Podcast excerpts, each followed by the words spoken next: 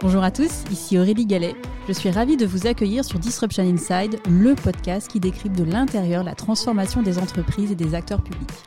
Ensemble, nous allons à la rencontre de leaders business institutionnels qui font bouger les lignes. Nous allons décrypter leurs stratégies, revenir sur leurs réussites et leurs échecs et faire le plein de conseils pratiques. Mon objectif, vous aider à passer à l'action en vous inspirant des meilleurs.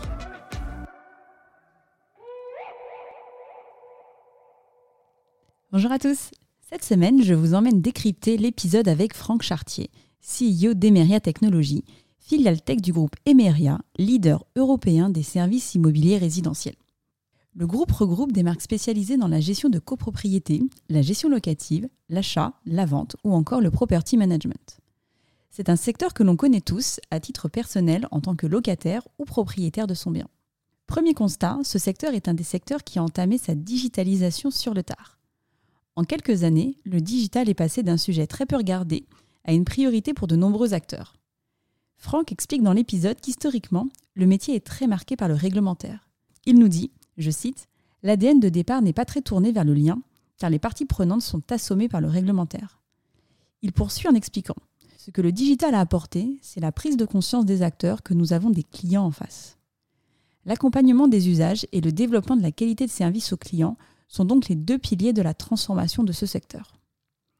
Pour se transformer, le parti pris d'Emeria a été de créer une filiale dédiée à la construction d'un nouvel ERP avec pour objectif de simplifier la vie de l'écosystème d'acteurs travaillant pour et en interaction avec le groupe Emeria, en fournissant des interfaces pratiques gommant la complexité réglementaire.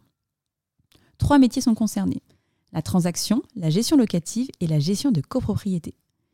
La filiale est dédiée à la création de cet asset pour le groupe et dispose d'une équipe de plus de 100 talents travaillant en équipe hybride, mixant salariés et freelance, avec un mot d'ordre, faire primer la compétence sur le statut.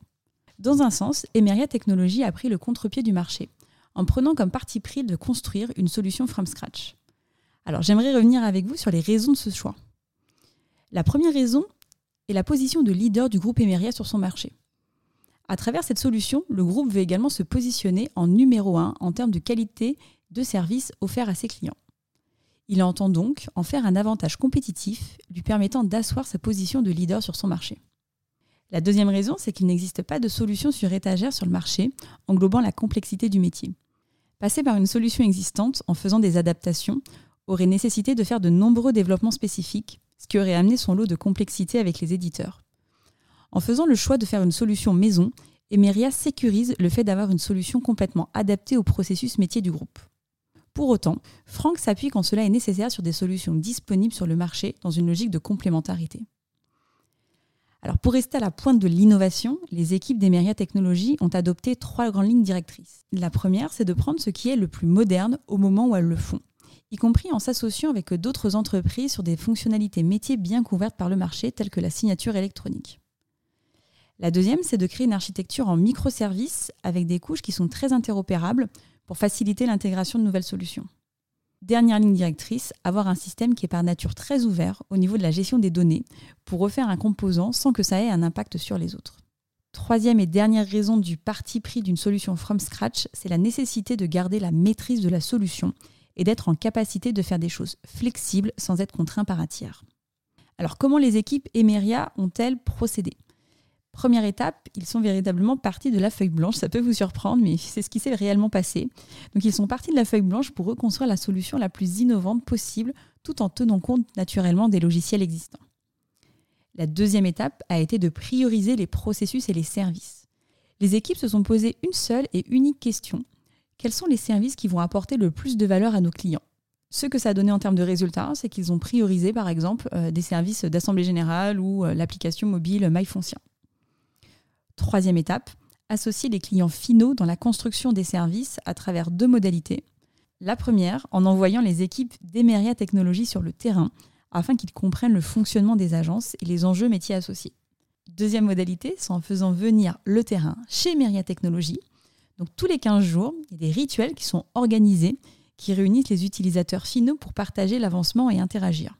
Alors ces sprint reviews, euh, comme ils l'appellent, permettent d'avoir un retour rapide sur les services, les fonctionnalités qui sont proposées.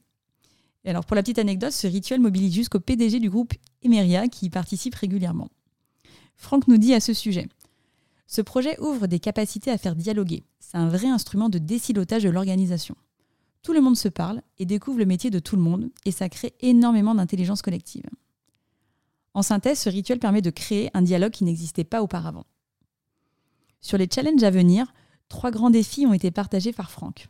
Le premier, qui est de taille, qui est de déployer l'ensemble des cabinets fonciers d'ici juillet 2023.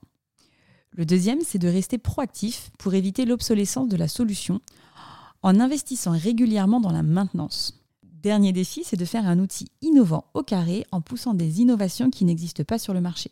Franck est notamment revenu sur les enjeux autour du BIM, des objets connectés et de la data. Dernier point de ce décryptage autour des facteurs clés de succès pour réussir une telle opération. Être très proche des enjeux business et accompagner les utilisateurs dans la prise en main des outils afin de sécuriser une appropriation rapide. C'est la fin de cet épisode, j'espère qu'il vous a plu. Pour m'aider à faire connaître le podcast, c'est très simple. Parlez-en autour de vous. Mettez une note 5 étoiles accompagnée d'un gentil commentaire. Et abonnez-vous à mon compte pour être notifié des prochains épisodes. Si vous souhaitez en savoir plus sur le podcast, je vous donne rendez-vous sur mon site aurélie-galet.com ou sur mon LinkedIn. Un grand merci à tous et rendez-vous la semaine prochaine pour un prochain épisode.